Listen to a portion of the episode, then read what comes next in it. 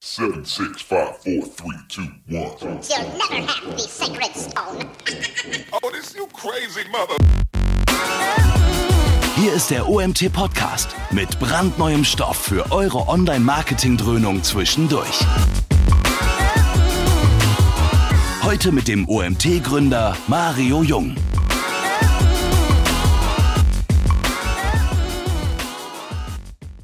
Ja, ich begrüße euch zu unserem nächsten Webinar. Wir haben heute das Thema Entitäten. In meinen Augen ein sehr spannendes Thema, mit dem ich mich auch schon ein bisschen länger beschäftige.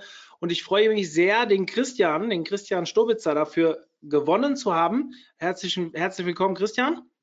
Hallo, auch von meiner Seite. Vielen Dank für die Einladung auch. Ja, sehr gerne. Wir haben ja schon von einer gewissen Zeit über dieses Thema diskutiert. Da war das gerade so ja, fing an, präsent zu werden, vielleicht so ersten ein, zwei Monate, äh, wo gerade Olaf oder auch ähm, Arthur Kosch äh, ab und zu was darüber gepostet haben. Es gab ein paar Diskussionen dazu und irgendwie wusste keiner so richtig, was fange ich damit an, was, äh, wie nutze ich das für mich. Also äh, deswegen finde ich, es ist ein Thema, was sehr nah am Puls der Zeit ist. Deswegen freue ich mich sehr, dass du dafür zur Verfügung stehst. Ähm, ich habe einen kurzen Hinweis noch, bevor ich übergebe.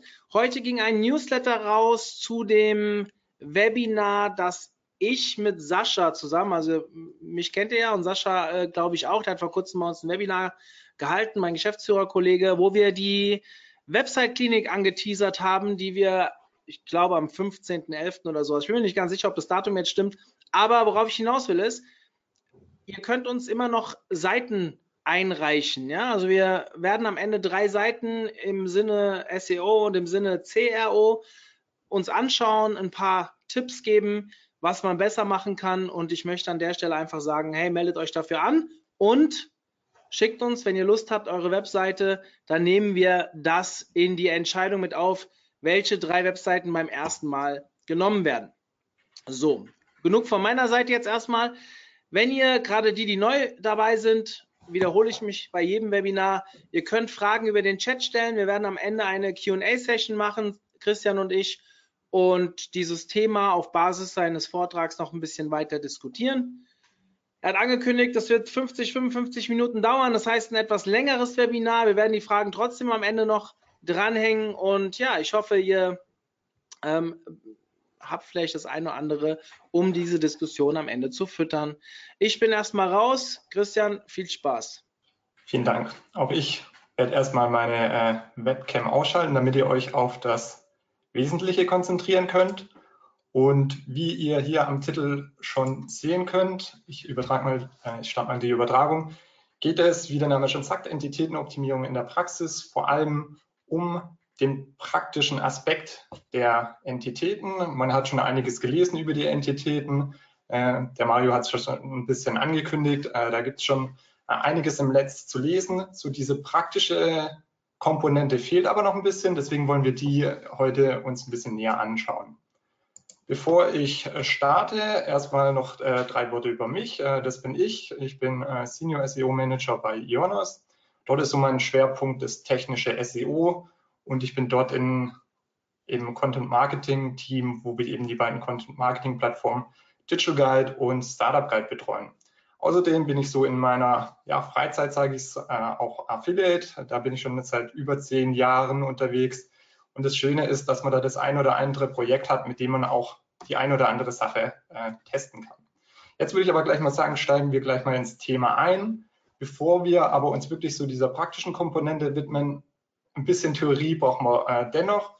Falls ihr irgendwie da euch ein bisschen weiter einlesen wollt, äh, da hat der Olaf Kopp auf jeden Fall sehr viele äh, gute Artikel zum Thema und äh, auch ich habe einen, ja, einen recht ausführlichen Artikel äh, auf omt.de äh, da veröffentlicht. Also falls ihr euch da noch ein bisschen vertiefen wollt, könnt ihr euch gerne da nochmal reinschauen. Erstmal, warum sind Entitäten... Ganz kurz, ganz kurz von meiner Seite. Ja. Den Artikel wollte ich erst am Ende anteasern. Ich ja. schicke ihn gleich mal im Chat rum, dann habt ihr den und könnt euch den im Nachgang ähm, durchlesen. Er ist sehr lange, Lesezeit von knapp 20 Minuten, aber ich denke sehr, sehr ausführlich, sehr gut zu dem Thema. Aber erst nach dem Webinar lesen, ja? Genau. Also ihr braucht den jetzt auch nicht, wie gesagt, so ein bisschen äh, Theorie kommt jetzt hier noch am Anfang. Ähm, aber wenn ihr euch da eben noch mal ein bisschen äh, vertiefen wollt, schaut da gerne rein. Also erstmal zu äh, ein bisschen die Motivation, warum sind Entitäten überhaupt so wichtig? Und da habe ich einen ganz interessanten Artikel von dem Manish Ray Chain, das ist ein Ex-Googler. Äh, und so diese Ex-Googler, die sind ja meistens äh, ganz schön auskunftsfreudig dann. Ähm, und der hat in diesem Artikel bei Google Needed a Graph Service System einen schönen Einblick in diese Entwicklung äh, von Google auch gegeben. Und er hat jetzt da unter anderem Folgendes gesagt. Also wenn Google so eine Websuche macht, dann versteht Google nicht wirklich diese Suchanfrage. Natürlich suchen sie irgendwie so nach dem richtigen äh, Keyword und äh, haben da ein recht gutes und auch komplexes System drumherum gebaut, um eben diese Anfrage ja irgendwie beantworten zu können. Aber so in diesem Kern verstehen sie nicht das, äh, die Suchanfrage und auch nicht das Ergebnis. Und er äh, resümiert dann so ein bisschen, naja, letztendlich ist es immer noch ab zum, also es ist immer noch, der User muss immer noch diese Ergebnisse einmal lesen und für sich verarbeiten und schauen, naja, passt es jetzt zu meiner Suchanfrage und nicht. Und das, äh, diese Aussage trifft insbesondere auf diese sogenannten und inzwischen ja schon legendären 10 Blue Links irgendwie zu, wo Google einfach irgendwie nur versucht hat, schon so eine Art Vorsortierung vorzunehmen, ohne aber wirklich die Suchanfrage direkt beantworten zu können. Und genau hier kommen jetzt Entitäten ins Spiel. Warum? Weil Entitäten schon direkte Antworten auf Suchanfragen liefern können. Zum einen und zum anderen versteht Google, weil eigentlich immer eine Entität hinter einer Suchanfrage meistens steht. Meistens ist es äh, direkt in der Suchanfrage drin, meistens ist es in, oder manchmal ist es auch indirekt kann Google einfach die Suchanfragen auch besser verstehen. Und was sind jetzt Entitäten? Also Entitäten sieht man ja inzwischen recht häufig in den Suchergebnissen. Das ist zum Beispiel, wenn ich jetzt hier einfach nach Google suche, bekomme ich hier an der, an der rechten Seite, bekomme ich da so ein, so ein Knowledge Graph äh, Panel, wo eben ich schon so einige Informationen zu meiner Entität, die ich suche, schon, ja, schon gezeigt bekomme. Außerdem werden da unten auch, andere suchen auch, noch andere Entitäten angezeigt, die da irgendwie vielleicht mit der gesuchten Entität in Verbindung stehen. Und das sieht man in den verschiedensten Formen, auch wenn ich zum Beispiel jetzt hier eine direkte Frage stelle, da sieht man eigentlich schon die, die, die Macht von solchen Entitäten, dass Google hier nicht mehr irgendwie zehn, zehn Suchergebnisse liefern muss, sondern äh, Google kann direkt diese, diese Suchanfrage schon direkt beantworten in den, in den äh, Google-Suchergebnissen. Und es geht auch zu, ja, zu unterschiedlichen äh, Suchanfragen. Also ich glaube, ihr kennt das alles schon zum Beispiel auch, wenn ich jetzt einfach nach ähnlichen Filmen äh, schaue, dann bekomme ich die ja auch schon, schon eine Vorauswahl von Google. Also Entitäten treffen uns im Suchalltag immer häufiger. Deswegen habe ich jetzt hier noch, und ich glaube, das muss einfach sein, auch noch mal eine Definition, die ich an sich sehr gelungen finde, von dem Christian Ballock in seinem äh, Buch Entity Oriented Search. Das ist übrigens ein kostenloses Buch, also da könnt ihr ruhig, wenn euch das Thema wirklich interessiert und ihr auch da so ein bisschen mit so einem wissenschaftlichen ähm, äh, Hintergrund da ein bisschen rangehen möchte, dann könnt ihr euch das gerne mal anschauen. Und er sagt im Grunde, eine Entität ist eine so eine einzigartig identifizierbares Objekt oder auch Ding. Und das wird eben charakterisiert von seinem Namen, von dem Typ, von den Attributen und von den Beziehungen zu anderen Entitäten. Und das ist jetzt schon eine relativ weit gefasste ähm, Definition, weil was bedeutet das im Grunde? Im Grunde bedeutet es, dass du bist eine Entität, ich bin eine Entität, wir sind eigentlich umgeben von Entitäten und das macht die, die Sache so spannend, weil wir bisher, insbesondere so in der klassischen äh, Suchmaschinenoptimierung, immer nur nach Keywords geschaut haben und auch danach optimiert haben. Und jetzt entwickelt sich Google praktisch so ein bisschen, indem diese Keywörter nach und nach durch Entitäten abgelöst werden. Und wie geschieht es? Dafür muss man hier nochmal diesen Google Knowledge Graph äh, nochmal erwähnen, weil der wirklich so diese zentrale Stelle für die Entitäten bei Google ist. Was ist der Google Knowledge Graph? Im Grunde kann man sich das vorstellen wie eine riesige Datenbank, wo Entitäten, also bekannte Entitäten für Google abgespeichert wird. Und diese Entitäten können dann wieder also beziehungsweise auf die abgespeicherten Entitäten in diesem Google Knowledge Graph können dann wieder andere Google-Dienste darauf zugreifen. Und es muss nicht unbedingt die, nicht nur die, die Websuche sein, aber die Websuche ist praktisch ein Teil, wo eben diese, diese Verbindung in diesem Knowledge Graph immer äh, weiter voranschreitet. Aber wie gesagt, wir werden das in, im Laufe des Vortrags auch sehen, es ist wirklich nicht nur die Websuche, sondern es sind auch äh, andere Dienste. Und das Schöne ist an diesem Google Knowledge Graph, man kann das jederzeit selbst und auch kostenlos per API abfragen. Man sieht es hier auf der rechten äh, Seite, es ist einfach so, ein, so, eine grafische Schnittstelle, wo man einfach ein, ein Query, also eine Suchanfrage einfach mal eingeben kann und schauen kann, was Google dazu abgespeichert hat zu dieser, zu, diesen, zu dieser Anfrage, ob da irgendwie eine Entität abgespeichert ist. Damit kann man zum Beispiel für sich selber auch mal schauen, ob die Eigenentität abgespeichert ist. Was ein bisschen schade ist, also man bekommt nicht, äh, man sieht nicht nur, ob eine Entität abgespeichert wird, sondern auch, wie Google, also was Google dazu weiß. Was aber die, die API leider nicht ausgibt, ist die Beziehung zu anderen Entitäten. Und das ist eigentlich so, wo die Entitäten, Entitäten eigentlich interessant werden, die verschiedenen Beziehungen zwischen den Entitäten. Das soll es aber jetzt eigentlich schon zur Theorie äh, gewesen sein. Wie gesagt, ihr findet äh, zur Theorie da ganz viel im Netz. Wir wollen uns aber hier in diesem Vortrag wirklich so dieser Entitätenoptimierung in der Praxis widmen. Äh, und deswegen habe ich hier mal so eine Übersicht, wie man das einteilen kann. Wie ihr seht, haben wir hier zwei Blöcke. Einmal kann ich äh, meine Inhalte für fremde Entitäten optimieren und einmal kann ich natürlich meine eigene Entität optimieren. Für fremde, für, also die Optimierung für fremde Entitäten, was meine ich damit? Im Grunde meine ich damit, wenn wir zum Beispiel jetzt äh, ein Dinosaurier-Lexikon haben und äh, für die Entität T-Rex äh, ranken möchten, dann sind wir ja nicht diese Entität, sondern es ist praktisch eine fremde Entität und wir wollen praktisch mit unseren informativen Inhalten zu so einer Entität, wenn eben danach gesucht wird, ranken. Im Gegensatz dazu die Optimierung für die eigene Entität, da ist natürlich, wenn wir jetzt irgendwie als Unternehmen in den Suchergebnissen mit unserer Unternehmensentität ranken möchten, dann sind wir die Entität ja selber beziehungsweise haben Kontrolle über die Entität äh, und das ist praktisch einfach der Unterschied. Ich würde sagen, lasst uns äh, mit der Optimierung für fremde Entitäten äh, mal starten und wie ihr da schon in diesem Bild seht, gibt es, wenn man eben so dann so informative Inhalte hat, mit denen man eben für diese fremden Entitäten ranken möchte, gibt es da verschiedene, ja, verschiedene Elemente, die eben dazu ähm, genutzt werden können. Und ich würde einfach sagen, starten wir mal mit Bildern. Bildern sind insbesondere für die Entitätenoptimierung sehr, sehr interessant. Warum ist es so? Erstmal wieder hier so eine kleine Einführung. Hier seht ihr ein, ja, vielleicht nicht so ganz gelungenes Bild. Ähm, was macht das Bild aber besonders? Tatsächlich macht es so besonders, dass ich das Bild gemacht habe und äh, ihr merkt schon wahrscheinlich, also Profifotograf werde ich nicht mehr. Aber was ich damit, ähm, warum ich das jetzt hier gezeigt habe, ist einmal, bisher habe ich das Bild noch nirgends äh, veröffentlicht, also Google kennt dieses Bild nicht. Zum anderen, naja, okay, wir kennen zwar, dass es ein Elefant ist, aber dadurch, dass die Säule äh, da dazwischen ist, ist es jetzt vielleicht auch nicht so ganz einfach, das äh, Bild zu erkennen. Lasst uns einfach mal äh, schauen, was Google damit macht. Und damit kommen wir eigentlich schon zum ersten Tool, zur Google Vision API. Und im Grunde handelt es sich dabei um ein ja, um eine Bilderkennungssoftware. Und ich habe diese, dieses Bild, das Google bisher noch nicht kennt, einfach da mal hochgeladen und siehe da, mit 97-prozentiger Wahrscheinlichkeit erkennt Google, naja, bei dem Bild muss es sich wohl irgendwie um einen Elefant handeln. Das ist jetzt irgendwie, finde ich, nicht so ganz überraschend, auch wenn das Bild wirklich nicht gut ist. Aber irgendwie, es handelt sich hier um ein großes Objekt, lange Rüssel, große Ohren. Dass das ein Elefant ist, ist jetzt wahrscheinlich nicht so die größte Leistung. Warum ich das Bild aber hier trotzdem aufgenommen habe, ist folgendes. Auf Platz 3 mit 83-prozentiger Wahrscheinlichkeit sagt Google, das ist ein indischer Elefant. Und tatsächlich handelt es sich hier um Elefanten in, aus der Wilhelma, das ist ein Zoo in Stuttgart.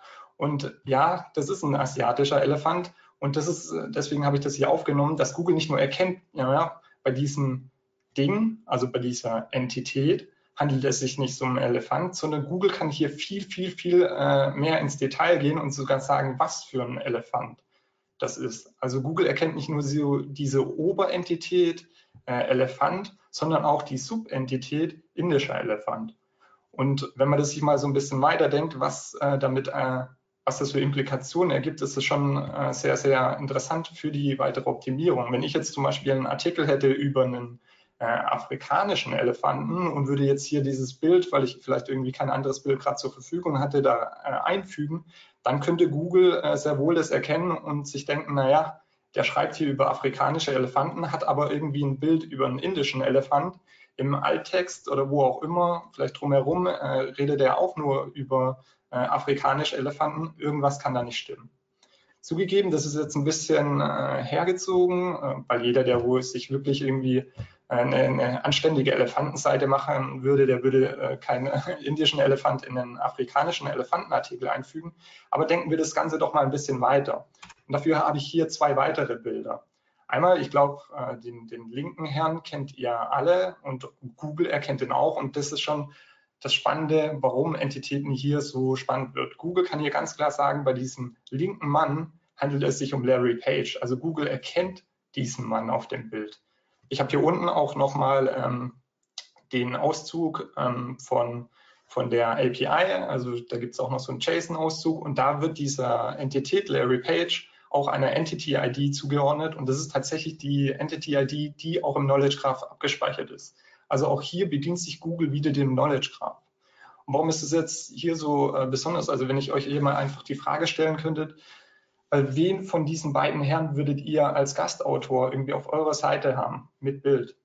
Dann würde wahrscheinlich, glaube ich, jeder diesen, also auch unabhängig von, äh, von der Branche jetzt, was ihr von der Webseite hat, aber jeder würde diesen linken annehmen. Warum? Weil Google hier eigentlich schon sagen kann, das ist Larry Page. Google weiß sogar, wo er arbeitet. Google weiß irgendwie, dass es ein, was für ein Job Titel er irgendwie hat, dass er irgendwie ein Wissenschaftler ist, aber auch ein Entrepreneur. Und Google weiß zum Beispiel auch, dass er in der Forbes 400 Liste ist. Also die Forbes 400 Liste sind die, die reichsten äh, Amerikaner, glaube ich. Also Google kann hier schon ganz eindeutige äh, Charakteristiken dem Bild und damit der Entität zuordnen. Und damit natürlich auch, wenn es darum geht, und dann, dann sind wir auch schon bei dem rechten Herrn, wenn es in der Diskussion um EAT, also um Expertise, ähm, Trust und auch ähm, Autorität, wenn es da eben darum geht, bestimmte Merkmale einer, einer, ähm, einer Entität und damit dem Autor eines Textes zuzuschreiben. Wenn wir uns jetzt zum Beispiel mal das rechte Bild anschauen, und äh, tatsächlich ist es ja so, dass es der eine oder andere jetzt gemacht hat in dieser EAT-Diskussion, dass man dann irgendwie unter seinen ja, medizinischen Texten dann einfach irgendwie so einen fiktiven Autor irgendwie eingebunden hat, am besten noch mit so einem Stock-Image naja, das kann Google inzwischen schon recht gut erkennen. Denn natürlich erkennt Google, dass es hier sich irgendwie um einen Doktor handelt, dass er auch ein, ein älteres Alter hat, dass er irgendwie schon in dieser, in dieser Branche einzuordnen ist. Google kann aber keine konkrete Information aus diesem Bild und damit auch zu dieser Entität irgendwie rauslesen. Google weiß nicht, wer, was ist das überhaupt für ein Doktor, in welcher äh, Fachrichtung äh, tut er überhaupt, ähm, ist er überhaupt unterwegs.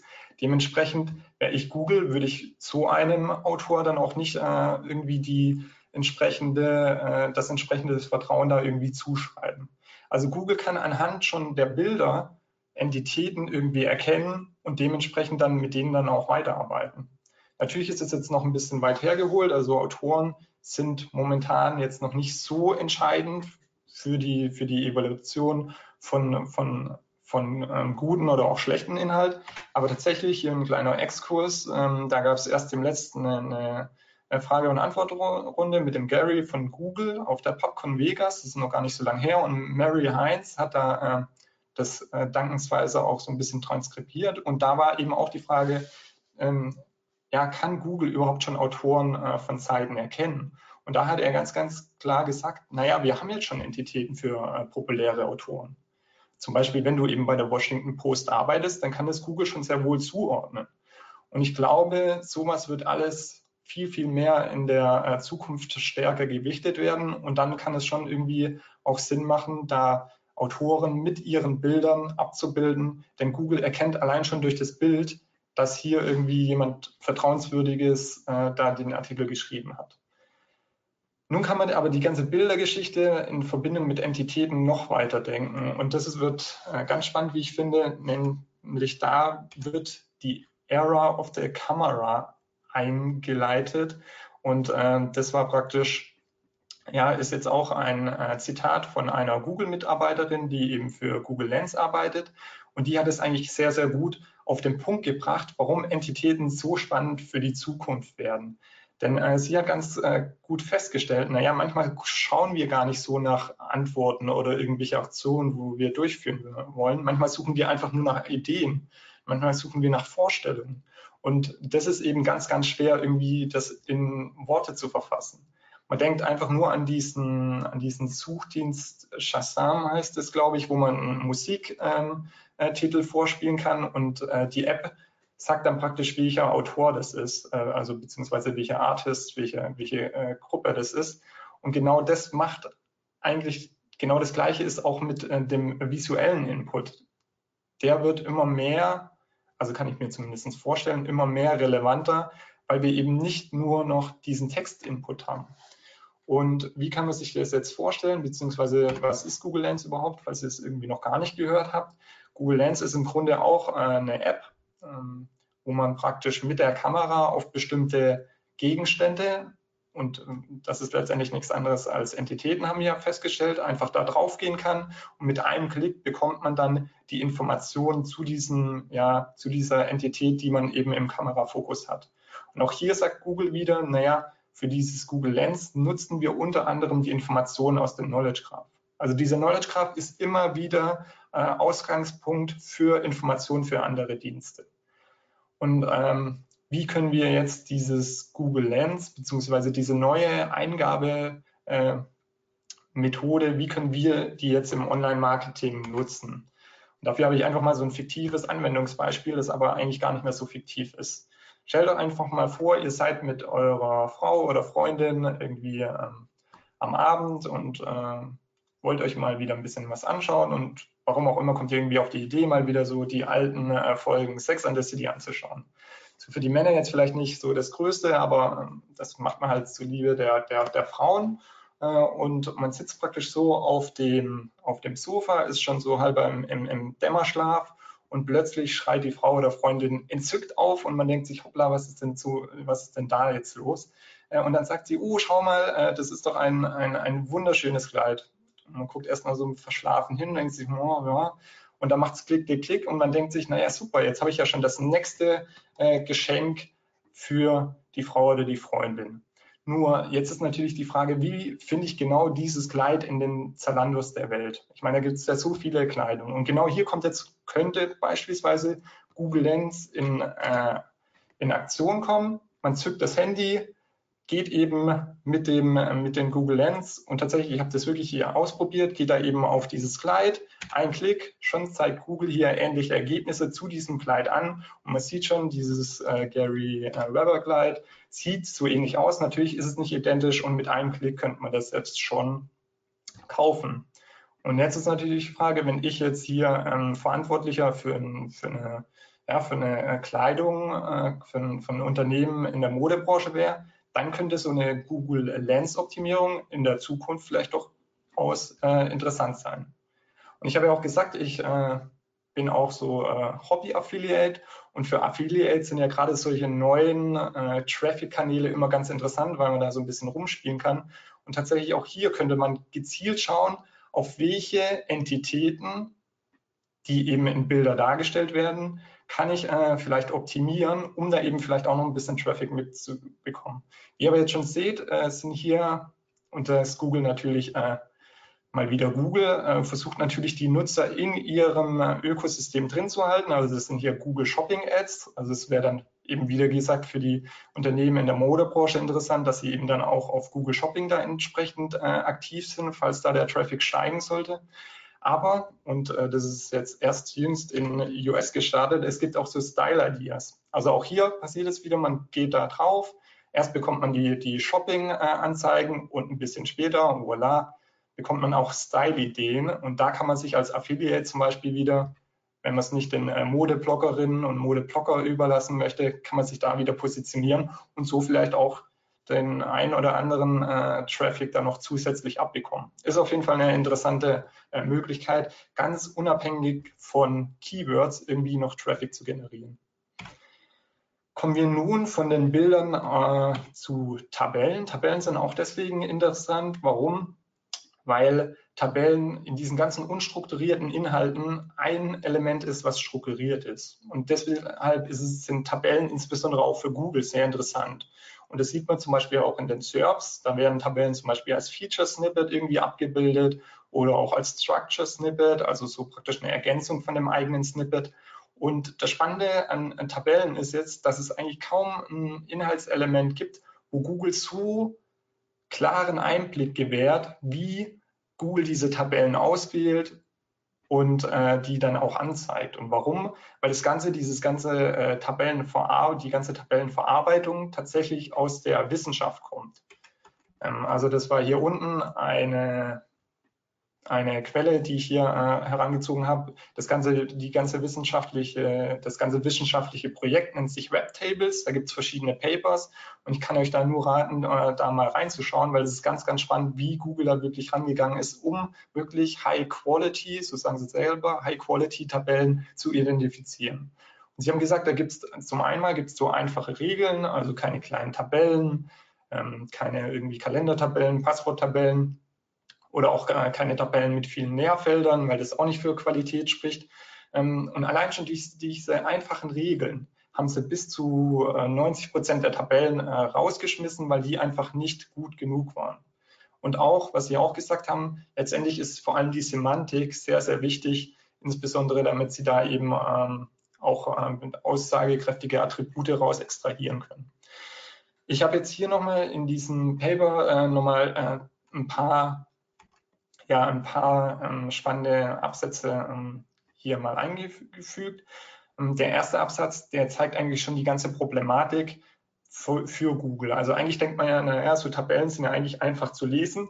Für den Menschen ist es auch. Das Problem ist, für die Maschine nicht. Warum? Zum einen, weil Tabellen nicht nur als Tabellen benutzt werden. Also gerade ähm, wenn jemand schon ein bisschen länger äh, mit dabei ist, äh, früher hat man Tabellen und da will ich mich zum Beispiel gar nicht rausnehmen. Ich habe auch noch eine, eine Webseite, da hat man Tabellen wirklich äh, als Style-Element genutzt. Also ganze Templates waren nur auf, auf, auf Basis von Tabellen aufgebaut. Warum? Weil es damals noch gar nicht so diese Webtechnologien ähm, äh, gab, die wir heute haben.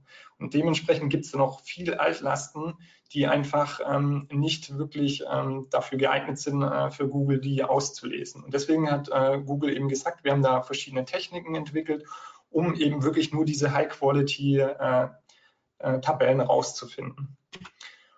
Und eine dieser Techniken ist es, und ich kann mich da immer nur wiederholen, da kommt wieder dieser Google Knowledge Graph ins Spiel, ähm, dass sie eben Klassenlabel Labels äh, für Spalten äh, eben ähm, zugewiesen haben. Und im Grunde hat es so funktioniert, dass sie eben diese, äh, diese Zellwerte auf Entitäten gemappt haben und darauf dann wieder Klassen. Warum ist das wichtig? Wenn zum Beispiel einfach in diese als Zellwert einfach nur Obama steht, dann muss Google wissen, um welchen Obama handelt es sich jetzt? Also handelt es sich hier um Präsident oder handelt es sich da um die Michelle äh, Obama? Und das äh, konnten sie eben so machen und das hat erstaunlich gut funktioniert, dass sie eben ähm, da den Typ Präsident eben auf, äh, da drauf gemeldet haben und dann wussten sie auch, um was es für einen Obama hier geht. Und ähm, letztendlich haben sie gesagt, naja, wenn sie eben äh, Semantik äh, da entdecken konnten, dann war das für sie eben wirklich so eine, so ein Hinweis, okay, hier handelt es sich um eine High-Quality-Tabelle äh, äh, und das wiederum äh, hat natürlich dann oder führt dazu, führt dazu, dass man eben dann auch wirklich in den äh, Suchergebnissen vielleicht dann auch mit der eigenen Tabelle ausgewählt wird. Also auch hier wieder, wenn man Tabellen einsetzt, muss man schon genau darauf achten, dass auch Google was damit anfangen kann. Kommen wir jetzt noch von den Tabellen auf, ja, das sieht so ein bisschen aus wie interne Verlinkung und ist auch eine interne Verlinkung. Ich meine damit aber nicht die interne Verlinkung, sondern ich meine vielmehr so dieses thematische Umfeld. Ich glaube ganz klar an diesen holistischen Ansatz, allerdings glaube ich nicht daran, dass dieser holistische Ansatz sich auf einen Artikel beschränken muss, sondern vielmehr, dass dieser holistische Ansatz sich auf diese ganze Website bezieht. Sprich, wenn ich über eine Entität schreibe, dann äh, sollte ich im besten Fall auch um rund um Entitäten äh, etwas auf meiner Webseite haben, die, in dies, die mit dieser Entität in Verbindung steht. Und da sind wir gerade äh, wieder bei dieser Definition, was eine Entität ausmacht. Und da, äh, das möchte ich einfach nochmal äh, in Erinnerung rufen, eine Entität wird beschrieben durch die Beziehung zu anderen Entitäten und insbesondere eben auch zu, zu Entitäten, die eben damit zu tun haben. Und für mich ist deswegen wenn man für fremde Entitäten optimieren möchte, ganz wichtig so ein Themenclustering. Und wie sieht jetzt so ein Themenclustering aus? Ich habe hier äh, euch das einfach mal so als Mindmap gemacht. Das ist so ein kleines Tool, was ich programmiert habe. Ähm, ich kann es euch auch ganz kurz in live zeigen. Also ich gebe hier einfach mal Suchmaschinenoptimierung ein und dieses Tool basiert praktisch auf Wikipedia. Und was macht das Tool jetzt? Im Grunde macht es ausgehend von dem, von dem Begriff, was ich hier eingebe, Suchmaschinenoptimierung, schaut es alle ausgehenden Links an und gleichzeitig alle eingehenden Links auf diesen Suchmaschinenoptimierung äh, raus. Und nun matcht das Tool beide äh, Links und da, wo ich sowohl eine ausgehende als auch eine eingehende äh, Verlinkung habe, das ist für mich ein Indiz, okay, diese Themen hängen wohl sehr streng, äh, streng miteinander zusammen. Und dementsprechend führe ich sie ja auf. Und so kann man sich eigentlich relativ schön äh, andere Themen in der Wikipedia äh, anzeigen lassen, die da eben sehr mit der Suchmaschinenoptimierung verbannt sind. Zum Beispiel, wenn ich hier jetzt auf PageRank klicke, dann geht das Ganze für PageRank auf und da sehen wir schon manche Themen, wo wir vielleicht selbst so gar nicht so auf dem, ja, auf dem Schirm hätten. Zum Beispiel, wer kennt die Google-Matrix? Auch hier kann ich wieder draufklicken und auch hier sehe ich dann wieder, welche Themen mit dieser Google-Matrix ähm, besonders verwandt sind. Und das Schöne ist jetzt, äh, ich springe hier mal wieder zurück. Das Schöne an diesem, an, an, dieser, an diesem Tool ist, dass ihr das selber ganz einfach nachprogrammieren könnt. Wie? Man benutzt einfach die MediaWiki API und da bekomme ich mit diesen zwei Links einmal alle außengehenden Links für eben diesen äh, Artikel Suchmaschinenoptimierung und auch alle eingehenden Links für diesen Suchmaschinenoptimierung. Und wenn man dann ein bisschen programmieren kann, dann ist es ganz einfach, diese Daten, die man hier eben als JSON bekommt, einfach ähm, miteinander äh, kombiniert und dann eben sich nur die Themen, äh, also nur die Artikel anzeigen lässt, die halt wirklich ähm, eine bidirektionale äh, Verbindung haben zu dem Suchmaschinenoptimierung-Artikel. Also auch hier, und das Schöne ist, man muss es nicht nur äh, auf Wikipedia machen, sondern man kann das eigentlich auf jede x-beliebige Seite machen, wo man eben denkt, okay, hier kann ich vielleicht noch das ein oder andere Thema finden, wo ich bisher noch nicht auf dem Schirm habe. Einfach einen, Crawler anschmeißen, sich die, ähm, die Links crawlen und dann äh, einfach ähm, abgleichen. Von äh, diesen ja, internen Links oder von diesen, von diesen anderen äh, Entitäten würde ich jetzt noch ganz zum Schluss auf den Text kommen. Der Text spielt gerade äh, für die Optimierung für fremde Entitäten eigentlich eine relativ äh, wichtige Rolle. Warum?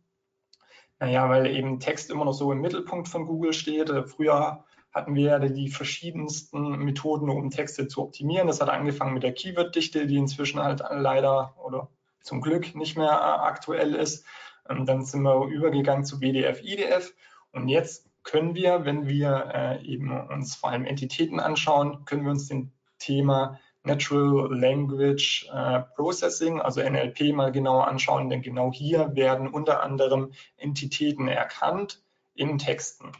Und auch hier hat Google wieder ein Tool, die Google Natural Language API, mit dem man eben hier schon mal so einen kleinen Einblick bekommen kann, wie Google vielleicht arbeitet. Und ich habe hier das einfach mal hm, hier anschaulich gemacht mit diesem kleinen Text. Normalerweise wäre es natürlich sinnvoller, wenn man größeren Text hat. Aber im Grunde, was macht äh, die, die, äh, die API? Sie nimmt einen Text und äh, gibt zum einen alle, ja, alle erkannten Entitäten aus und weist diesen Entitäten auch einen Salienzwert äh, zu, der eben angibt, wie wichtig ist diese Entität für den Gesamttext. Und mit diesem Wert kann man natürlich jetzt ein bisschen rumspielen. Und das habe ich einfach mal gemacht und äh, wollte euch das mal zeigen. Zum Beispiel, was passiert, wenn ich das erste Suchmaschinenoptimierung äh, durch Äpfel ersetze. Und dann sieht man schon, von Äpfel spricht man, wenn man mit unterschiedlichen Maßnahmen die organische Platzierung einer Webseite auf den Suchergebnissen beeinflussen möchte. Ihr merkt schon, es gibt überhaupt keinen Sinn.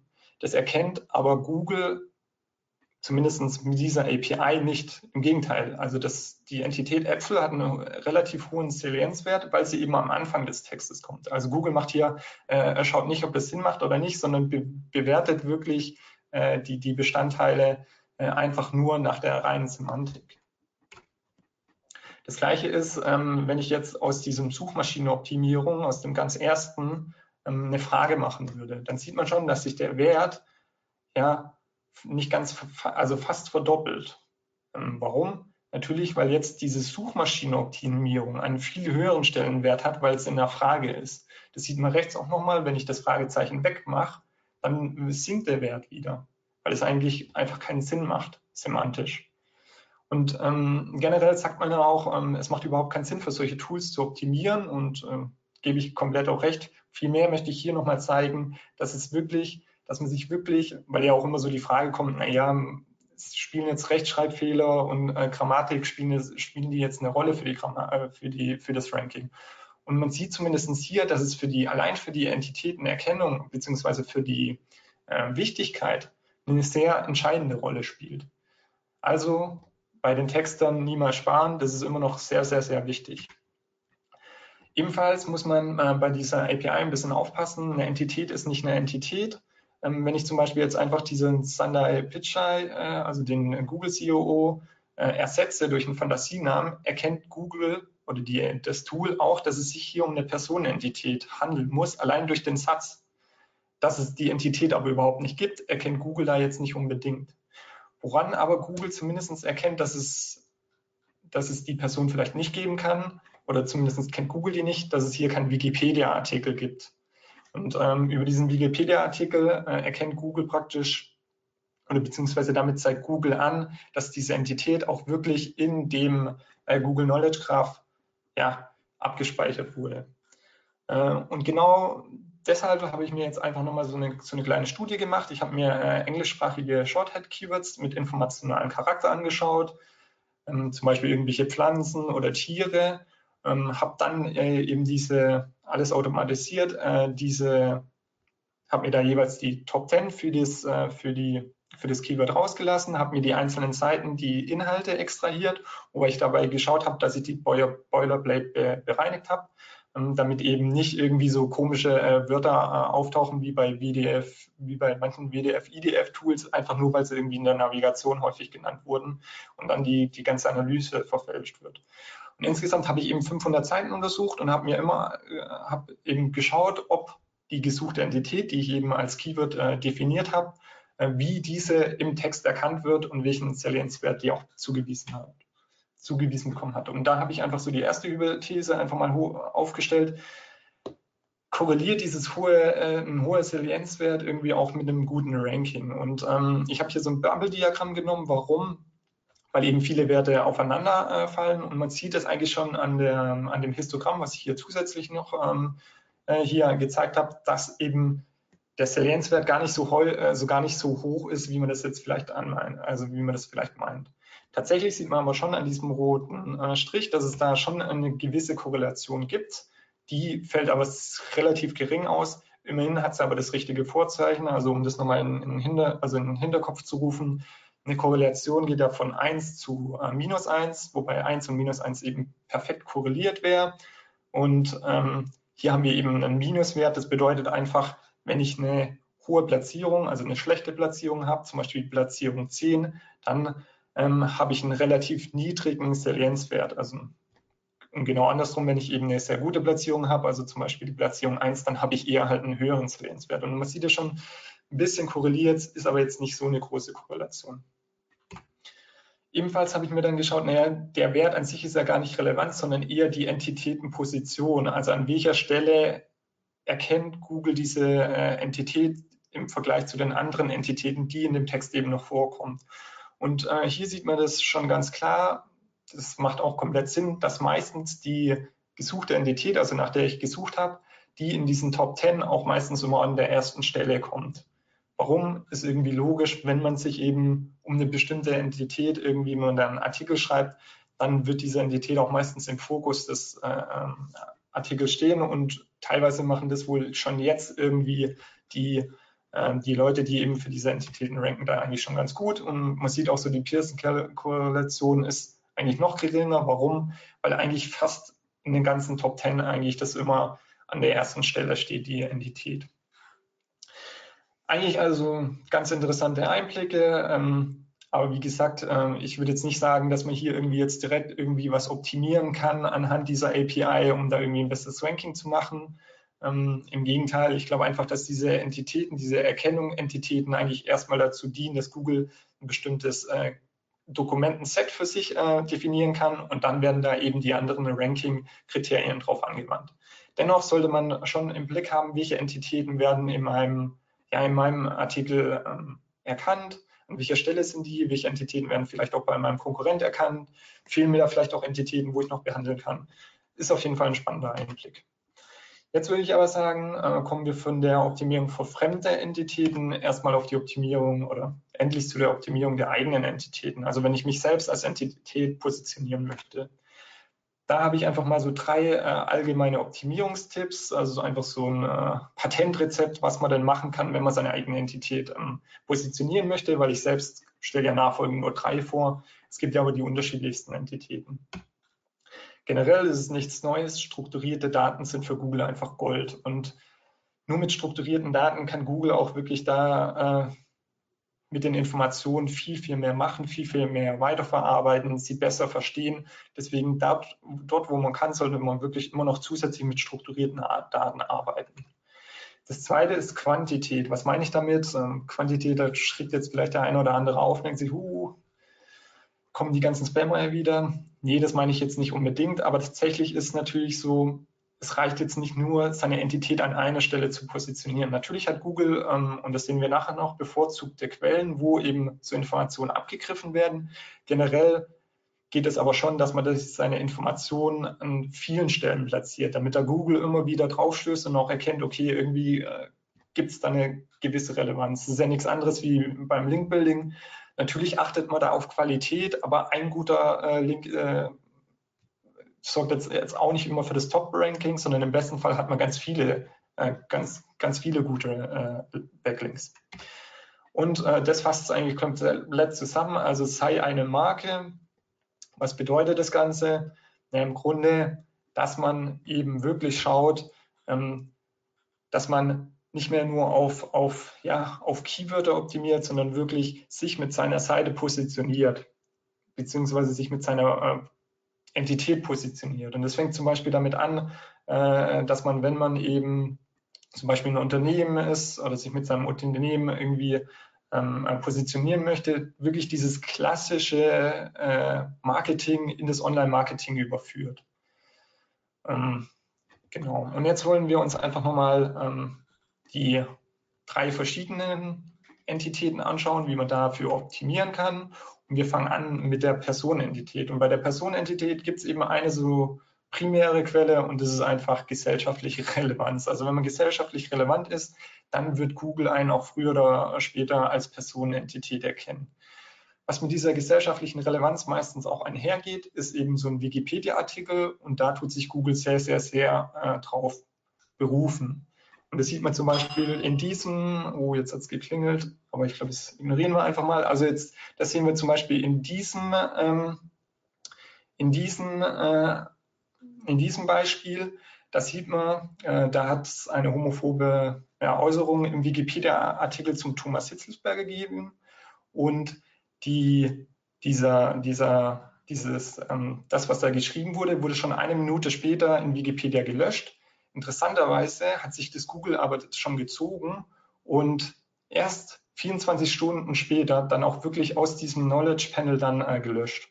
Also da sieht man schon, wie Google sich darauf verlässt auf Wikipedia und dass ähm, äh, Google da auch wirklich ähm, die Informationen immer wieder sich neu zieht. Also es ist nicht so einmal, wenn ich einmal irgendwie im, im, im ähm, Knowledge Graph drin bin, dass es da keine Anpassung mehr gibt, sondern Google zieht sich immer wieder die neuesten Informationen und passt es dann auch ähm, an.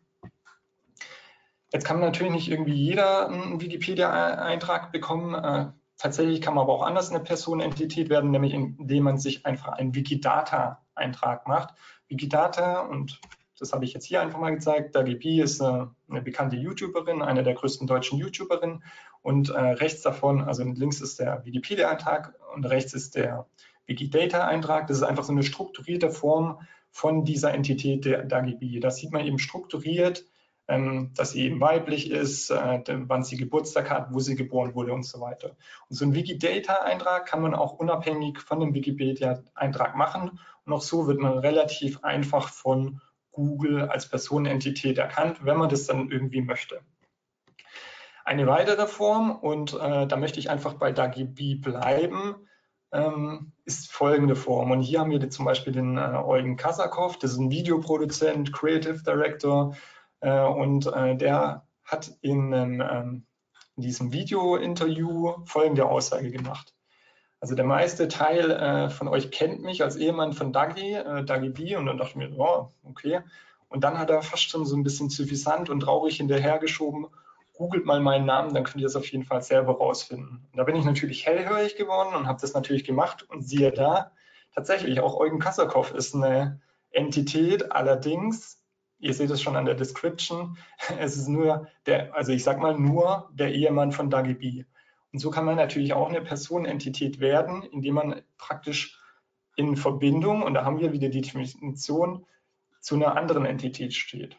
Jetzt ist vielleicht der eine oder andere von euch auch großer äh, DAGB-Fan und denkt sich so, oh, Eugen Kasakov, äh, den kenne ich ja gar nicht und wird äh, danach googeln und der wird Folgendes vorfinden. Da fehlt ja dieser Knowledge Panel. Wo ist er hin? Habe ich das alles nur gefaked für das Storytelling? Und äh, ich kann dir gleich sagen, nee, habe ich nicht gemacht. Da sind meine Photoshop-Skills, glaube ich, zu schlecht. Ähm, ich bin folgendermaßen darauf gekommen. Ich habe nach DAGB gegoogelt, habe auf diesen Ehepartner geklickt, auf diese Verlinkung und bin dann eben zu diesem Suchergebnis gekommen. Das Spannende ist, wir haben jetzt oben Eugen Kassakow und hier haben wir auch Eugen Kassakow, aber unterschiedliche Ergebnisse, zumindest an der rechten Seite. Woher kommt es? Auch hier habe ich mir die URL ein bisschen anders, äh, ein bisschen genauer angeschaut und da sieht man, da ist so ein genannter Stick-Parameter. Und wie man den Stick-Parameter schon sieht, wiederholen sich da bestimmte Teile. Und immer wenn sich was wiederholt, also sich ein Muster darin befindet, äh, wird da irgendwas übergeben, wo wir natürlich uns genauer anschauen möchten. möchten. Und tatsächlich hat es schon jemand gemacht, nämlich schon äh, im Jahr 2012 hat Andreas Thalhammer eben herausgefunden, wie dieser Stick-Parameter codiert ist. Und im Grunde kommen da drei Techniken zum Einsatz. Einmal Base äh, 46, äh, das ist eben 64, so, also Base 64, so ist es richtig. Ähm, das wird eben für die Codierung äh, genutzt, für, von Binärdaten zu Text.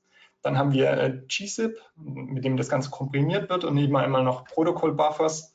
Ähm, das ist einfach so ein Google-eigenes äh, Protokoll, das eben zur Serialisierung von strukturierten Daten äh, dient, ähnlich wie JSON. Mit diesen drei Techniken kann man jetzt wieder diese, ähm, diesen kodierten Stick-Parameter wieder äh, encodieren, also entschlüsseln sozusagen.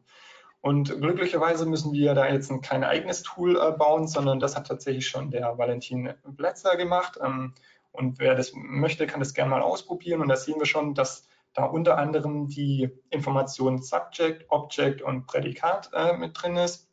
Und das Subject ist in diesem Fall eben die DAGB, während eben das Object entweder die, die Schwester von, dem, äh, von, von der DAGB oder eben der Eugen, also der, der der Ehemann ist und dann sehen wir eben das Prädikat, in welcher Beziehung diese beiden Entitäten stehen. Also entweder, äh, äh, dass es eben ein Geschwisterteil ist oder eben ein Ehegatte.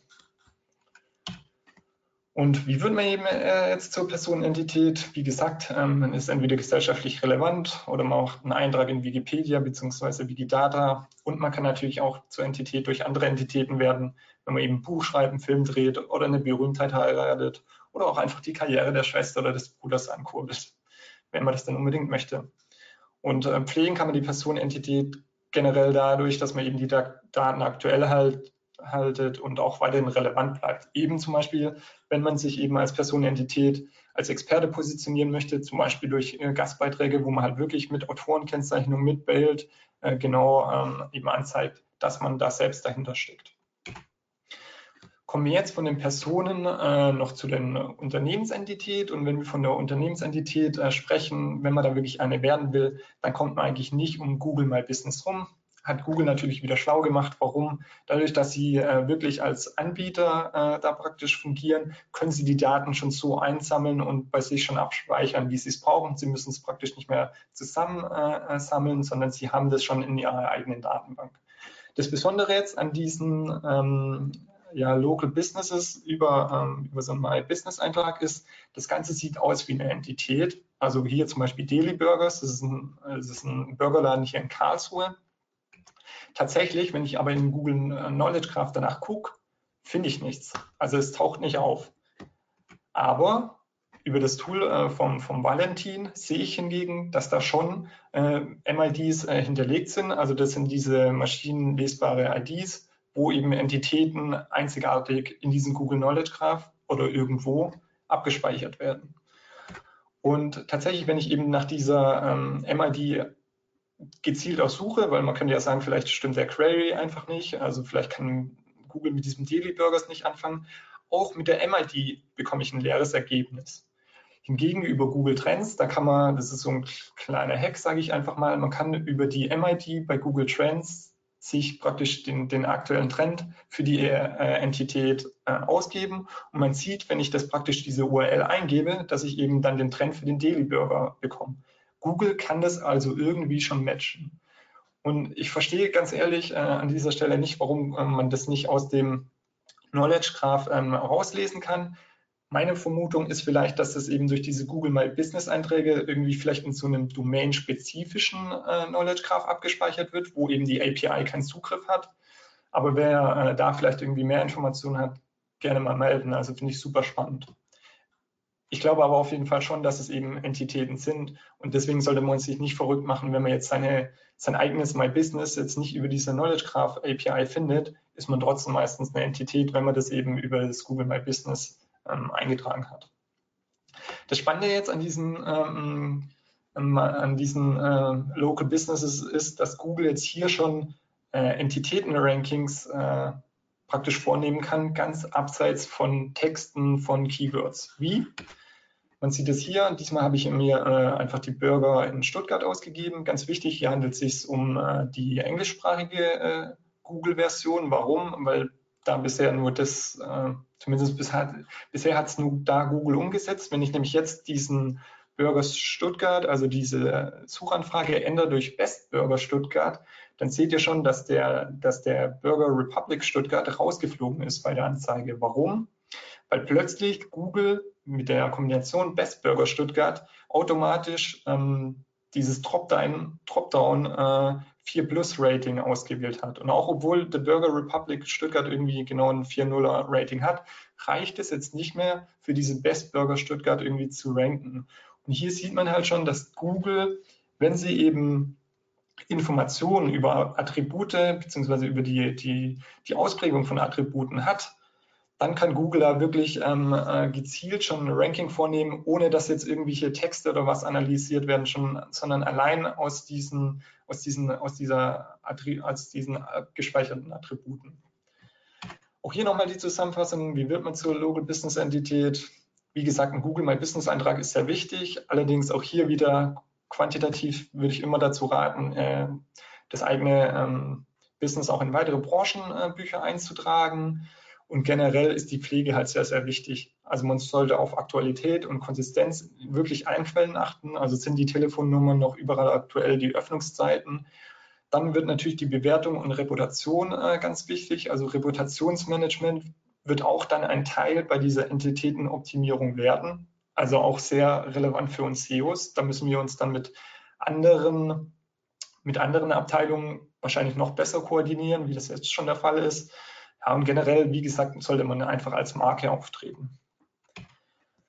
Zum Schluss würde ich dann noch sagen, schauen wir uns noch äh, Event-Kategorien äh, oder Entitäten an. Was ist eine Event-Entität? Dafür muss man einfach nur mal mit Stadtname Events oder Veranstaltungen plus Stadtname suchen. Und da sieht man schon, hier werden die unterschiedlichen Events eben oder Veranstaltungen ähm, ausgegeben für einen Zeitraum von einer Woche. Und natürlich, wenn ich jetzt ein Eventbetreiber bin und irgendwie noch schauen möchte, wie bekomme ich noch zusätzliche, äh, ja, zusätzliche Besucher, dann kann es durchaus spannend sein, dort eben auch gleich ähm, vertreten zu sein, insbesondere weil ich mir zum Beispiel vorstellen könnte, dass äh, Google diese Informationen von diesen Event-Entitäten durchaus in anderen Diensten anreichern könnte. Also zum Beispiel, dass sie plötzlich auch diese Events oder diese Veranstaltungen auch in, ähm, in Google Maps viel, viel fester integrieren, dass Google Maps dann gar nicht mehr so dieses Navigations, äh, diese Navigationsabsicht irgendwie unterstützt, sondern auch, wenn man sich generell informieren möchte, was denn gerade so abgeht. Also hier kann auch noch einiges passieren. Aber generell, ähm, wenn man jetzt eben so eine Suchanfrage ähm, absetzt, dann bekommt man eben so eine Anzeige. Und das Schöne daran ist, wenn ich, wenn ich jetzt auf eine bestimmte Veranstaltung klicke, zeigt mir Google die Quelle an. Und sowas ist natürlich eine Einladung, wieder so eine kleine Auswertung zu machen. Was habe ich gemacht? Ich habe mir im Zeitraum von zwei Monaten einfach die Top 50 deutsche Städte angeschaut und jeweils pro, äh, pro Stadt die 20 Events äh, jeweils angeschaut und da die Quellen rausgesucht. Jetzt macht 50 mal 20 eigentlich 1000 Quellen, aber ab und zu hatte Google auch mehr als eine Quelle. Deswegen habe ich insgesamt 107, äh, 1027 Quellen ausgewertet und das war das Ergebnis. Und man sieht schon, dass mit weitem Abstand Facebook die wichtigste Quelle war. Auch wenn die restlichen Quellen ganz am Hinten auch relativ häufig waren. Die sind allerdings auf 1000 äh, Quellen äh, verteilt. Also die wurden meistens, diese Quellen wurden meistens nur unter zehnmal genannt. Wenn Facebook wirklich, also das waren dann vor allem so lokale Quellen, während Facebook wirklich über alle äh, Städte eigentlich so die wichtigste Quelle war. Und äh, Jetzt fragt man sich, warum ist Facebook äh, so interessant für Google? Naja, zum einen mal, weil dann natürlich viele Veranstaltungen veröffentlicht werden. Zum anderen, weil Google das eigentlich schon, äh, Facebook eigentlich schon ganz äh, schön für Google aufbereitet. Hier kommt eben wieder so eine strukturierte, ja, so eine strukturierte Auszeichnung ins Spiel und perfekt für Google. Und jetzt könnte man ja meinen, naja, super, ähm, die, die, die Auswertung hat es ja gezeigt, wenn ich mein Event da praktisch platzieren möchte bei Google, muss ich einfach nur ein Facebook-Event machen. Habe ich mir auch gedacht und habe mir einfach mal geschaut, wie das denn äh, bei, und ihr seht schon, der, der Mario und sein Team stellen ja diese Webinare auch immer als Event ein. Und da habe ich einfach mal geschaut, wie ist es denn bei den äh, Webinaren vor mir, ob die denn bei Google erscheinen. Habe ich einfach mal angeschaut, Google Tag Manager Hacks, habe da unten jeweils auch immer für euch ähm, den, den Zeitstrahl. Nö, leider nicht. Und hier seht ihr mein, äh, bei dem Smiley seht ihr so meine äh, Grundstimmung gerade. Und da dachte ich mir so, naja, kann ja mal vorkommen, vielleicht äh, bei dem, bei dem äh, Event nicht. Nächstes Event. Oh, leider auch nicht. Da habe ich mir schon gesagt, so, oh hoppla, was passiert denn da? Nächstes Event auch nicht. Da habe ich schon, oh verdammt, was ist denn jetzt los? Und warum werden jetzt die Events vom, von OMT, warum werden die von Google irgendwie ignoriert? Und dann habe ich mir geguckt, naja, liegt es vielleicht irgendwie dran, dass Mario ist ein guter, aber vielleicht hat er das mit der Entitätenoptimierung noch nicht so ganz auf dem Schirm. Da habe ich mir einfach mal geschaut, was, was ranken da sonst denn so für, für Veranstaltungen. Da habe ich gesehen, oh, die Mädels fahren in die Eishalle. Ist jetzt vielleicht auch nicht so ein äh, Event, wo für jeden interessant ist. Also ich wüsste nicht, ob ich da eingeladen wäre. Sowas rankt da aber komischerweise. Dann habe ich mir gedacht, naja, vielleicht liegt es daran, dass das jetzt hier natürlich ein, Webinar ist. Das ist irgendwie nicht so ein physischer Treff, wo ihr alle hinkommen könnt. Vielleicht liegt es daran blöd, auch nicht, nee, weil hier Tatort im toten Winkel, das ist irgendwie jetzt kein Public Viewing, sondern das ist wirklich einfach nur, dass diese Folge an diesem Freitag, dem 11. Oktober, einfach kommt. Ähm, und auch diese Adresse, da kommt man nicht hin, sondern es ist einfach so das, das Hauptquartier von, von, von der AD. Also daran kann es auch nicht liegen. Und dann, das war dann meine äh, Stimmung, hatte ich überhaupt keine Ahnung, an was liegt es jetzt und habe es einfach mal so probiert. Wir haben ja dieses Grundrezept, dass wir eben, wie wir die äh, Entitäten optimieren können entweder eben strukturierte Daten, das haben wir ja schon, sei eine Marke. Ich glaube, das hat der äh, Mario mit seinem Team mit OMT super hinbekommen. Ging also jetzt nur noch die Quantität. Und da habe ich einfach mal gedacht, na okay, dann äh, tue ich einfach mal meine, mein Webinar, um das einfach mal zu testen, in ganz vielen anderen ja, Portalen einfach mal eintragen. Zack, zack, zack. Und zack. Und zack. Hatte leider auch nichts gebracht. Ähm, ja, große Enttäuschung. Warum? Keine Ahnung. Denn äh, die, also dieses Webinar gibt es auf jeden Fall als Entität, ist also auch im Google Knowledge Graph äh, gespeichert. Wenn ihr das jetzt vielleicht später nochmal anschaut, ähm, Events werden meistens auf dem Google Knowledge Graph wieder rausgelöscht, wenn sie äh, nicht mehr aktuell sind. Also es gibt auf jeden Fall das, aktuell gibt es das äh, Event. Dann habe ich mal Mobile geschaut und Mobile war es tatsächlich drin. Also Google hat es schon irgendwie erkannt aber war scheinbar nicht so relevant, dass es wirklich für die Desktop-Suche irgendwie in diesem begrenzten Platz ähm, da irgendwie ausgewählt wurde. Und dann habe ich mich gefragt, naja, vielleicht, woran kann es liegen? Und dann habe ich das gesehen, naja, leider ist meine, äh, und dieser äh, Screenshot äh, stammt von heute Morgen, leider ist so mein Plan mit der Quantität äh, wohl nicht ganz so aufgegangen. Google hat leider drei von diesen Einträgen erst heute erkannt und ähm, leider ist es ein bisschen zu spät. Ähm, vielleicht lag es daran. Aber das ist, wie gesagt, nur eine Vermutung. Also auch hier kann man auf jeden Fall noch mal ein bisschen experimentieren und schauen, was da ist. Deshalb jetzt nochmal die äh, Zusammenfassung. Also auch hier wieder Eintrag in Facebook ist der erste Schritt, aber meistens nicht ausreichend. Hier vielleicht auch nochmal ganz kurz zurückgesprungen. Also dieses, ähm, dieses Bild hier, was ihr hier seht bei der mobilen äh, Darstellung, das stammt nämlich beispielsweise nicht von äh, Facebook, sondern das hat sich Google aus einer anderen Quelle gezogen. Deswegen wie gesagt, wieder Facebook ist nur der erste Schritt. Verlasst euch da nicht auf Daten, nur weil das die meistgenannte Quelle ist, sondern man sollte durchaus wieder schauen, dass die Events in weitere Verzeichnisse eingetragen werden. Und dann natürlich gleich, wie auch bei den anderen Entitäten, wie, wie pflegt man die, wieder äh, schauen, dass man eben auf, auf Konsistenz achtet und natürlich strukturierte Daten nutzen, wenn man da halt irgendwie die, die Möglichkeit darüber hat. So, das war's auch schon. Äh, ich bedanke mich für, ja, für die Aufmerksamkeit. Ich äh, hoffe, ihr konntet das ein oder andere äh, mitnehmen und falls ihr jetzt noch irgendwie Fragen habt, würde ich mich natürlich auch freuen, wenn wir das jetzt noch ähm, beantworten können. Ist leider ein bisschen knapp geworden, aber ich hoffe, euch hat es soweit gefallen. Ja, lieber Christian, mir hat es sehr gefallen. Ich habe ähm, aufmerksam zugehört, habe auch gleich zwei, drei Anmerkungen. Ja, ähm, gerne. möchte kurz die Zeit nutzen und auf unser nächstes Webinar hinweisen. Und zwar haben wir, ja, es geht schon weiter. Am kommenden Freitag haben wir ein Google Ads Thema auf der Uhr. Google Ads profitabel skalieren. Ähm, ja, und nächste Woche ein Influencer-Thema, bevor wir dann zu der vor dem Webinar angesprochenen Website-Klinik kommen. Es sind ein paar Webseiten während dem Webinar eingereicht worden. Das war eigentlich nicht meine äh, Intention. Ich wollte eigentlich nicht, dass euch, ihr euch vom Webinar ablenken lasst und äh, das bei mir einreicht. Es wäre nicht zeitkritisch gewesen, aber schön, Sie sind angekommen. Wollte ich kurz an der Stelle melden. So, kommen wir zu den Fragen. Also, wenn ihr Fragen habt, schießt los. Jetzt an der Stelle können wir eine Diskussion an fangen. Aktuell ist noch nichts reingekommen. Ähm, ich habe aber zwei Sachen. Also erstmal zu dem Thema Events. Ja. Ähm, ja, habe ich nicht auf dem Radar gehabt bis dato. Äh, könnte es daran liegen, dass wir gar nicht in Wiesbaden sind?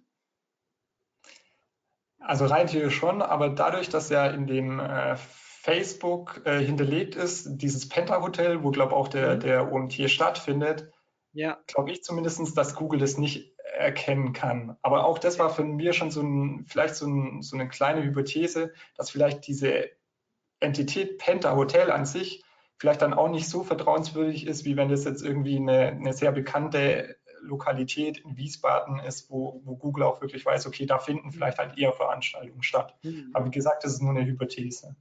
Also der OMT wird ja immer nach Wiesbaden verortet aufgrund der Konferenz. Wir sitzen zwar in der Nähe von Wiesbaden, aber nicht in Wiesbaden und in unserem Impressum ist natürlich eine andere Adresse. Und ähm, könnte ja sein, dass das irgendwie und vor allem, du hast gut gesagt, das war der nächste Punkt, den ich mir aufgeschrieben habe. Das Penta Hotel hat normalerweise halt auch nichts mit Online-Marketing zu tun. Genau, also und daran kann es vielleicht auch liegen, aber dann kann man natürlich, da hat man dann, also wenn es wirklich so wäre, was man ausprobieren müsste, dann hat man natürlich wenig irgendwie Möglichkeiten, da wirklich seine Entität gut zu platzieren. Ja. Was natürlich irgendwie schade wäre, wenn es wirklich nur nach Lokalität irgendwie dann, wenn das auch ein Kriterium wäre. Ja. Ähm, das war das Erste. Dann mach doch noch mal kurz diese Wikipedia-Crawler-Geschichte an. Äh, ja. Die hast du doch, genau. Ja, genau. Jetzt gib doch nochmal, geh mal hoch zur Suchmaschinenoptimierung und erklär mir doch mal bitte, was Schnitzel mit Kartoffelsalat mit Suchmaschinenoptimierung zu tun hat. Das muss äh, ich. Ja, das können wir tatsächlich, können wir uns auch mal den Wikipedia-Artikel aufmachen. Genau, das ist ein Testbegriff von Webmastern. Ähm, okay. Das, das Aber irgendein so, Wettbewerb oder sowas vielleicht. Genau, genau. Okay. Das ist ja wie diese, äh, ich glaube, Gepardenforelle, die müsste es ja irgendwo da auch geben. Ich weiß gar nicht. Ja, jetzt gibt es ja gerade äh, Wildschwein. Genau, genau, genau. Das ist einfach so wahrscheinlich einer der, der ersten äh, SEO-Conteste, die es ja, damals ja, okay. gab. Ja, ähm, ich habe euch im Chat schon den Artikel von Christian mitgeliefert und äh, dort werdet ihr auch die Aufzeichnung finden, wenn sobald sie online ist. Geht mal davon aus, dass das im Laufe der Woche passiert. Ihr werdet automatisch benachrichtigt, weil jetzt einige danach gefragt haben. Bekommen wir eigentlich die Präsentation? Äh, klar, Oder? auf cool. jeden Fall, ja. Dann schickt mir die doch als PDF rüber. Es haben mehrere danach gefragt. Ich glaube, es ist ein Thema, mit dem sich viele noch nicht so auseinandersetzen oder gesetzt haben ich habe mich schon damit auseinandergesetzt, aber noch gar nicht für mich selbst und das schiebe ich die ganze Zeit so von mir her. Ähm, ja, ich weiß nicht, so mich selbst jetzt, keine Ahnung, es gibt ja zwei, drei, ähm, die hören auch zum Teil zu. Ich habe eben mal in die Anmeldliste geguckt. Darf ich das eigentlich sagen aus DSGVO-Gründen? Egal. ähm, worauf ich hinaus will, ist, äh, ist so ein Thema, ja, braucht man das? Der Olaf, äh, nicht der Olaf, der Marco Young hat einen Podcast zu dem Thema gehalten. Könnt ihr auch mal reinschauen im Wayne Podcast, wo er verschiedene SEOs auf Entitäten geprüft hat. Und ähm, da bin ich auch durchgefallen als Nicht-Entität. Dementsprechend sieht man ja, ich habe sogar mal einen größeren Artikel zu dem Thema geschrieben bei ähm, Dynapso, also beim Nicolas Sarkot. Das waren so in den Anfängen, wo ich mich mal ein bisschen damit beschäftigt habe habe das aber auch selbst nicht so verfolgt, obwohl ich es eigentlich für sehr wichtig halte. Und ist ein Thema, womit ich mich mal wieder mehr und auch jedem von euch nur raten kann, ähm, beschäftigt euch damit. Google braucht das für seine Suchen und ja, ihr habt es ja eben selbst gehört, schaut es euch an, ähm, schaut euch nochmal das Webinar an und erkennt selbst, wie wichtig es sein kann. So, ist eine Frage reingekommen. Wenn Google Entitäten in Bildern schon so gut erkennen kann, was ist dann, wenn ich Stockfotos auf meinen Webseiten benutze, die werden ja oft auch nur auch an anderer Stelle in anderem Kontext verwendet, wird es dann schwieriger für Entitäten zu optimieren. Also definitiv, das ist auch so ein Punkt, warum ich von Stockfotos eigentlich generell abrate. Also die dienen irgendwie einfach nur als zur Illustration, aber wenn man wirklich irgendwie damit seinen, seinen Inhalt sinnvoll anreichern äh, möchte, würde ich davon generell abraten. Mhm. Insbesondere weil Google sowieso eben, wie gesagt, schon zum einen mal erkennt, dass diese Bilder auf ganz vielen anderen Webseiten zu unterschiedlichen Kontexten irgendwie hochgeladen wurden äh, und benutzt wurden. Und wie gesagt, wenn das Bild an sich gar keinen Mehrwert für, für, für den Artikel hat, naja, also mhm. dann braucht man es im Prinzip halt nicht, außer einfach, man möchte da den, den, den Artikel ein bisschen auflockern. Mhm. Was ja wieder für Nutzerdaten und so weiter, also vielleicht längere Verweildauer und so spricht, ist ja. am Ende natürlich äh, so ein ja, äh, Thema, will ich die Verweildauer verlängern, möchte ich einfach einen angenehmer lesbaren Artikel haben und nehme dann lieber Stockfotos, weil mir das Budget fehlt. Dafür habe ich aber ein Problem mit dem Thema Entitäten. Am Ende muss man einen Mittelweg für sich finden. Wir haben einige Artikel, die könnt ihr euch ja einfach mit irgendeinem SEO-Tool mal anschauen beim OMT, die sehr gut ranken unter, sag ich mal, Top 5 und wo wir auch Stockfotos benutzt haben, beziehungsweise die Autoren Stockfotos oder irgendwo gekauft haben und dann integriert haben. Ähm, ist ein Thema, was wir auch schon sehr lange hier verfolgen. Ab wann lohnt es sich, ein Foto zu kaufen, sprich auch vielleicht entwickeln zu lassen, weil es ja auch oft eine Budgetfrage. Ja? Also du mhm. hast einen Kunden, der hat maximal 200 Euro für einen Artikel oder 300 Euro für einen Artikel und Jetzt musst du da als Agentur ja auch noch was dran verdienen. Das wird dann schon wieder schwierig. Aber wenn du 500 Euro hast, kriegst du vielleicht einen coolen Text hin. Aber ja, was machst du denn jetzt mit dem ganzen Bildmaterial? Wenn der Text dann 2000 Wörter lang ist und du hast nicht ein einziges Bild drin, dann finde ich das immer ein bisschen ja, unansehnlich. Klar, man kann mit Elementen arbeiten, könnt ihr euch ja. auch mal bei uns anschauen. Wir arbeiten oft ja. mit so Infoboxen. Das ist dann kein Bild, aber es hat dieselbe Funktion wie ein Bild. Es unterbricht den Text, es lockert den auf, man kann vielleicht auch sehr veranschaulich mal so Aufzählungen nutzen. Genau. Ich denke, das sind so Elemente, das sind so Elemente, wie man theoretisch Bildern auch aus dem Weg gehen kann. Wenn ihr aber das Gefühl habt, hey, ihr habt hier einen Artikel, der rankt schon relativ gut, sei es Seite 2, vielleicht unten Seite 1, und es ist auch ein Artikel, wo ihr vielleicht merkt, da, kommen die ein, da kommt der ein oder andere Lied schon rein, der euch auch wirklich Geld bringt. Ja, als Beispiel SEO-Agentur, du machst darüber theoretischen Auftrag, der Kunde bringt 40 bis 80.000 Euro im Jahr mit.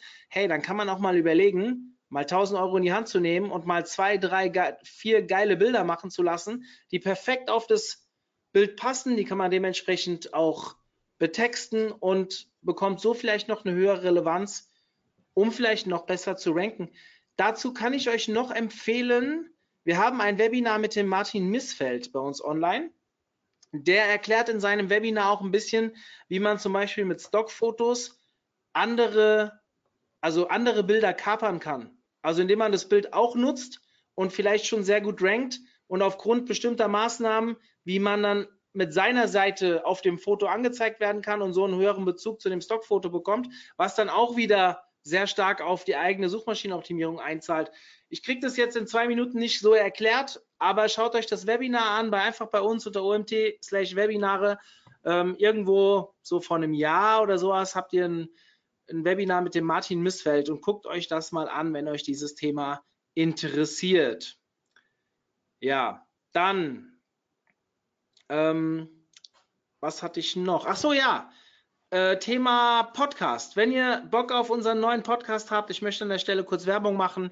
Wir sind gestern mit der, war es die neunte oder die zehnte? Ich glaube, die neunte Folge online gegangen. Dieses Mal äh, leider entfernt vom Thema SEO, Thema Influencer Marketing. Ich habe mich mit dem Markus Kellermann lange über das Thema Influencer Marketing, vor allem über den Start in das Influencer Marketing unterhalten. Er hat ein paar echt coole Tools und Plattformen empfohlen, mit denen man sich auseinandersetzen kann, wenn man in dieses Thema rein will. Vielleicht interessiert es euch, dann hört mal rein.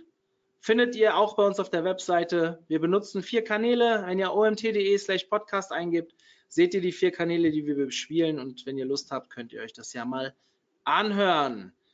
Ja, Christian, es sind keine weiteren Fragen reingekommen. Wenn ihr noch Fragen habt, ihr seht jetzt gerade die E-Mail von Christian. Genau, gerne melden. Noch einfach so, wenn man sich darüber mal austauschen möchte, ist ein spannendes Thema und wo sich wahrscheinlich auch noch vieles, einiges ändern wird und tun wird. Deswegen einfach gerne mal Kontakt aufnehmen. Ja, kann ich nur empfehlen. Und ja, wenn ihr ähm, wie gesagt, die, die Präsentation gibt es auch zum Download. Gebt uns bitte mal bis morgen oder übermorgen Zeit. Ihr bekommt automatisch eine E-Mail, wo dieses Video zu finden sein wird. Und darunter gibt es dann meistens einen Call-to-Action-Button, wo ihr dann auch die PDF downloaden könnt. Ja, ähm, ja ich habe sonst jetzt nichts mehr. Ich hoffe, ich sehe viele von euch am Freitag. Also ich sehe euch ja gerade gar nicht, aber ich hoffe, ihr seid am Freitag wieder dabei beim nächsten Webinar. Wir haben vorher noch ein Clubtreffen für diejenigen unter euch. Wir haben ja gerade ein SEO-Webinar. Für diejenigen, die am Donnerstag beim SEO Day sind in Köln. Das werden ja vielleicht einige der Teilnehmer sein. Wir haben am Vorabend, falls ihr schon früher in der Stadt seid, ein Clubtreffen in den Räumen der Agentur Morfire, wo wir letztes Jahr auch schon waren, haben zwei spannende Themen. Einmal geht es um die Bounce Rate und also Vorträge zu den Themen und einmal um das neue Cookie Consent. Also wie man damit umgehen sollte und so weiter. Ihr seht, ähm, wir nutzen es noch nicht auf der Seite. Es gibt jetzt immer mehr Seiten, die das haben. Wir sind dann noch im Austausch mit unserem Anwalt, wie wir genau vorgehen müssen. Eigentlich sind wir schon zu spät, also bitte mahnt uns jetzt nicht ab. Aber ähm, ist ein wichtiges Thema, mit dem wir intern wirklich eine kleine Taskforce gegründet haben um, um uns damit auseinanderzusetzen, auch im Sinne unserer Kunden natürlich. Und das wird uns die Britta Behrens, die auch schon bei uns beim OMT war, auch bei uns im Podcast war mit einem LinkedIn-Thema, die ja in einer, bei Pivik Pro arbeitet, sprich einem Google Analytics Wettbewerber, der sich mit dem Thema auseinandersetzen muss, weil ja das Thema Tracking-Daten durch, durch diese äh, Gesetzgebung äh, sehr stark leidet. Und ich denke, das ist wirklich die perfekte Referentin dafür. Also wenn ihr in Köln seid, meldet euch unter mario.omt.de oder direkt in der Facebook-Gruppe. Da gibt es ein, ein, ja, wie soll ich sagen, ein Post von mir, der schon seit zwei Monaten oder einem Monat online ist, wo wir quasi die Teilnehmer sammeln. Ähm, bis jetzt haben wir 40 Anmeldungen. Ich glaube, fünf oder zehn Plätze haben wir noch. Wenn ihr Bock habt, dabei zu sein, dann meldet euch bei mir. Lieber Christian, vielen Dank für deine Arbeit, vielen Dank für deine mhm. Zeit. War sehr bereichernd. Danke. Und ja, wir bleiben in Kontakt, würde ich sagen. Und gucken mal, was wir in diesem Thema in den nächsten Monaten noch so mitkriegen. Und vielleicht können wir ja irgendwann mit dem Artikel noch ein kleines Update, kleines Update online bringen, wenn wir mehr Erfahrung gesammelt haben. Ja, in diesem Sinne bin ich raus. Ich wünsche euch eine schöne Restwoche. Bis zum Clubtreffen oder bis Freitag. Ciao, ciao. Ciao.